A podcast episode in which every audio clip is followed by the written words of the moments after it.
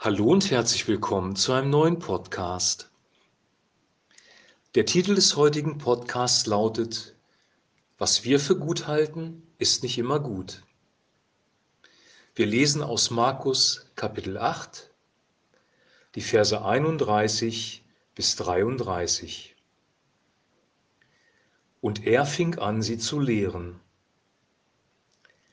Der Menschensohn muss viel leiden und verworfen werden von den Ältesten und Hohenpriestern und Schriftgelehrten und getötet werden und nach drei Tagen auferstehen.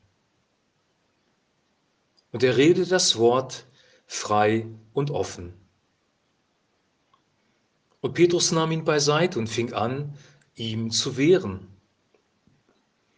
Er aber wandte sich um, sah seine Jünger an und bedrohte Petrus und sprach, Geh weg von mir, Satan, denn du meinst nicht, was göttlich, sondern was menschlich ist. Soweit der heutige Text. Der heutige Text fängt an mit der Aussage und er fing an zu lehren. Er fing an, sie zu lehren. Offensichtlich war Gott das wichtig, war Jesus das wichtig und sollte auch für uns wichtig sein, was jetzt kommt, weil er bezeichnet es hier als Lehre. Er fing an, sie zu lehren. Jesus lehrt uns wichtige Dinge und deswegen sind die Dinge, die jetzt kommen, wichtig. Und dann fängt er an, der Menschensohn muss viel leiden. Der Menschensohn, das ist er selber. Er ist der Sohn Gottes und er ist der Menschensohn. Und er muss viel leiden verworfen werden von den ältesten Hohenpriester und Schriftgelehrten. Die ältesten Hohenpriester und Schriftgelehrten, das waren die religiösen Führer des Volkes. Und diese religiösen Führer haben Jesus verworfen. Also der Widerstand kommt sehr oft von religiösen Führern, von Leitern und Jesus wird von diesen religiösen Führern und Leitern verworfen. Also diese Prophezeiung hat sich erfüllt. Auch schon vorher im Leben von Jesus, aber er macht es hier nochmal klar, dass er letzten Endes endgültig verworfen wird von den religiösen Führern und leiden muss. Dann steht hier, und er muss getötet werden. Also nicht nur verworfen, nicht nur abgelehnt, nicht nur bekämpft, sondern wirklich getötet. Und damit deutet er auf sein Kreuzessterben hin. Er prophezeit hier, er wird sterben. Und, dann, und nach drei Tagen wird er auferstehen. Also die Auferstehung prophezeit er hier auch. Also bevor das alles wirklich passiert ist, sagt Jesus sehr klar, ich werde leiden, ich werde von den religiösen Führern verworfen werden, ich werde sterben und ich werde nach drei Tagen wieder auferstehen. Das war nicht die Botschaft, die sie hören wollten, weil die Juden warteten ja auf den Messiaskönig, der sie befreit von der Knechtschaft der Römer, von der Besatzungsmacht. Und deswegen konnten sie mit einem leidenden Messias wenig anfangen. Und auch die Jünger haben nicht wirklich verstanden, was er da gesagt hat. Und Petrus wehrte ihm, steht hier. Oder eine andere Bibelübersetzung, eine andere Bibelstelle sagt, ähm, das geschehe dir nicht, Herr. Petrus versucht auf ihn einzuwirken, dass es nicht passiert, was er hier gesagt hat. Vielleicht hat er im Hintergrund gehabt, du musst doch noch bei uns bleiben, wir brauchen deine Lehre, wir brauchen die Zeichen und Wunder von dir. Du bist doch der Erlöser, du musst das Volk erstmal in die Freiheit führen. Das geschehe dir nicht, Herr. Und dann kommt eine sehr, sehr krasse Reaktion von Jesus. Er sagt nämlich öffentlich vor den anderen Jüngern, Satan, weiche hinter mich, denn du sinnst nicht auf das, was Gott ist, sondern auf das, was des Menschen ist. Du hast eine menschliche Idee, aber sie ist nicht kompatibel und nicht in Übereinstimmung mit der göttlichen Idee. Der Tod von Jesus Christus war beschlossene Sache. Gott hat seinen Sohn dahin gegeben, damit er an unserer Stelle für unsere Sünden stirbt und uns Erlösung ja, sozusagen erkauft. Er ist das Opferlamm, er ist das kostbare, vollkommene, heilige Opferlamm, das an unserer Stelle sterben muss, damit wir leben können und damit unsere Beziehung zu Gott wiederhergestellt wird. Das war Gottes Plan. Und weil das Gottes Plan ist, war das Durchkreuzen dieses Gottesplanes nicht im Willen Gottes, sondern im Willen der Finsternis. Und aus diesem Grund hat Jesus gesagt, Satan, weiche hinter mich. Denn du sinnst nicht auf das, was Gott ist, sondern auf das, was des Menschen ist. Petrus hatte eine gute Idee, eine humanistische Idee, eine menschliche Idee. Er wollte nicht, dass Jesus leidet und dass Jesus stirbt. Er wollte Frieden haben. Er wollte den König Messias, den Messiaskönig sehen, der das Volk befreit. Aber seine Idee war menschlich, weil er den Plan Gottes nicht erkannt hat. Und wenn wir den Plan Gottes nicht erkannt haben oder wenn wir den Plan Gottes kennen, aber nicht mit einbeziehen, dann werden wir menschliche Ideen weitergeben und diese menschlichen Ideen werden nicht im Sinne Gottes sein. Ich möchte ein Beispiel aus der Jetztzeit nennen. Wenn wir als Christen anfangen, für den Weltfrieden zu beten, ja, dann sind wir nicht im Willen Gottes. Ist dir das klar? Das klingt jetzt vielleicht sehr, sehr hart, weil jeder von uns wünscht sich Frieden und ich wünsche mir auch Frieden. Aber wenn wir für den Weltfrieden beten, sind wir nicht im Willen Gottes. Warum nicht? Weil die Offenbarung, die Prophezeiung und in diesem Fall die schriftlich niedergelegte Offenbarung von Johannes sehr klar sagt, dass am Ende der Zeiten Kriege kommen werden, Kriegsgerüchte kommen werden, Katastrophen über diese Welt hereinbrechen werden. Das, was wir erleben, ist ein Stück weit schon Endzeit und Veränderung der Gesellschaft zum Negativen. Die Gesetzlosigkeit wird überhand nehmen und die Liebe wird in vielen erkalten. Auch das hat Jesus vorhergesagt. Und dagegen können wir nicht beten, weil dann beten wir gegen das, was Christus vorhergesagt hat.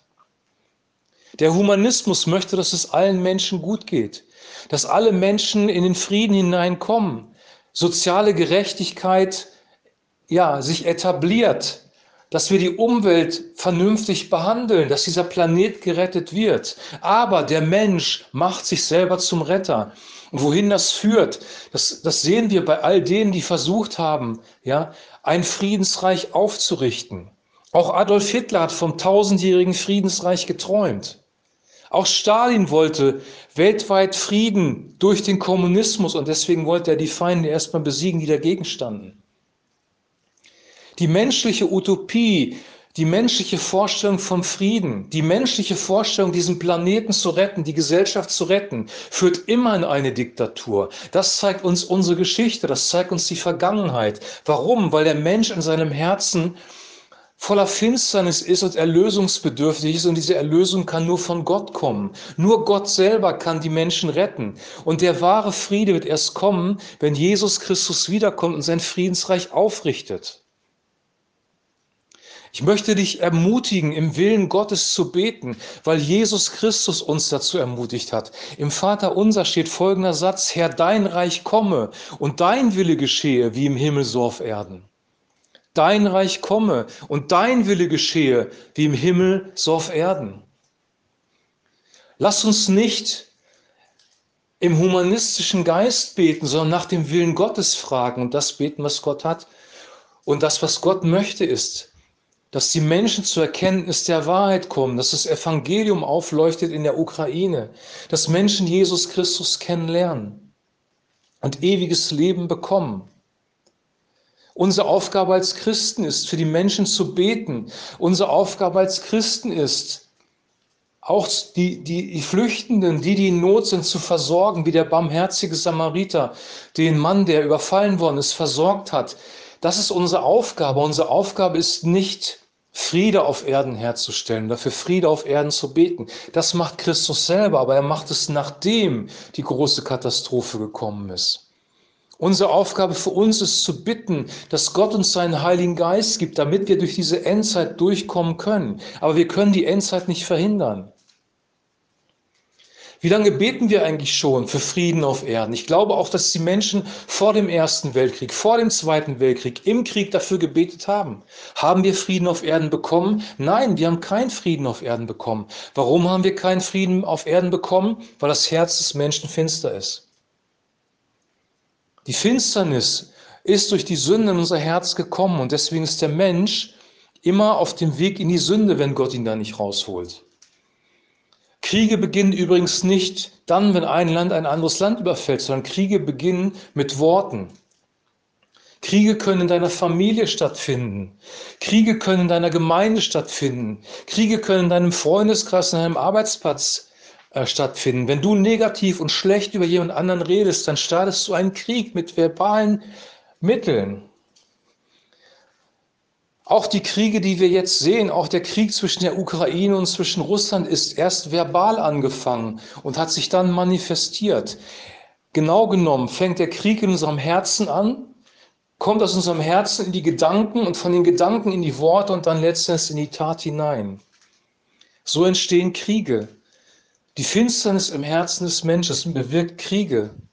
Und deswegen wird die Gesellschaft nie perfekt sein. Wir werden kein Friedensreich auf Erden selber bauen können. Alle menschlichen Utopien, ob es der Marxismus ist, der Kommunismus, der Kapitalismus, der Faschismus, der Öko Ökosozialismus, alle diese Ideen sind komplett zum Scheitern verurteilt. Menschen sind nicht in der Lage, Frieden zu schaffen. Und wir machen die irrsinnigsten Sachen. Überleg mal, wir sagen jetzt, wir wollen den Krieg stoppen, wir wollen Frieden haben. Wir kaufen unser Gas jetzt nicht mehr bei Russland, weil Russland für uns der Kriegstreiber ist. Das ist übrigens auch zu einfach gedacht. Die Sache ist viel komplexer und schwerer zu bewerten. Deswegen sollten wir uns nicht zum Richten hinreißen lassen, sondern sollten ins Gebet gehen. Wir kaufen unser Gas jetzt nicht mehr bei Russland, sondern wir kaufen unser Gas jetzt in Katar. Was für ein Aberwitz eine viel größere Diktatur vielleicht als Russland. Der Mensch ist nicht in der Lage, ein Friedensreich zu schaffen. Das kann nur Jesus selber. Und wir sollten uns hüten davor, dass wir dem hinterherlaufen, was wir für richtig halten, sondern wir sollen Christus nachfolgen und dem hinterherlaufen, was er für richtig hält und seine Prophezeiungen ernst nehmen, das, was er in Matthäus 24, 25 gesagt hat und das, was in der Offenbarung steht. Dann werden wir nicht enttäuscht werden, weil alle die, die auf menschliche Friedensbemühungen setzen, alle diese Personen werden enttäuscht werden, weil ihre Utopie sich niemals erfüllen wird. Es ist eine menschliche Utopie, es ist ein Gespenst, es ist eine Seifenblase, die zerplatzen wird. Wir werden keinen Frieden erleben in einer gefallenen Schöpfung. Ich muss deine Illusion jetzt leider brutal zerstören, wenn du dieser Illusion nachgewandelt bist. Hör auf dafür. Hör auf dafür zu beten. Hör auf, für Weltfrieden zu beten. Konzentriere dich auf den Willen Gottes und bitte Gott darum, dass er sich über uns erbarmt und dass Jesus Christus bald wiederkommt, damit das Elend ein Ende hat. Der Geist und die Braut, sie rufen, komm, Maranatha, komm, Herr Jesus. Das ist unser Gebet. Komm wieder Christus, damit hier wirklich Frieden auf Erden herrscht. Denn nur du kannst dein Friedensreich auf dieser Erde aufrichten. Denk über das nach, was du glaubst, über das, was du denkst.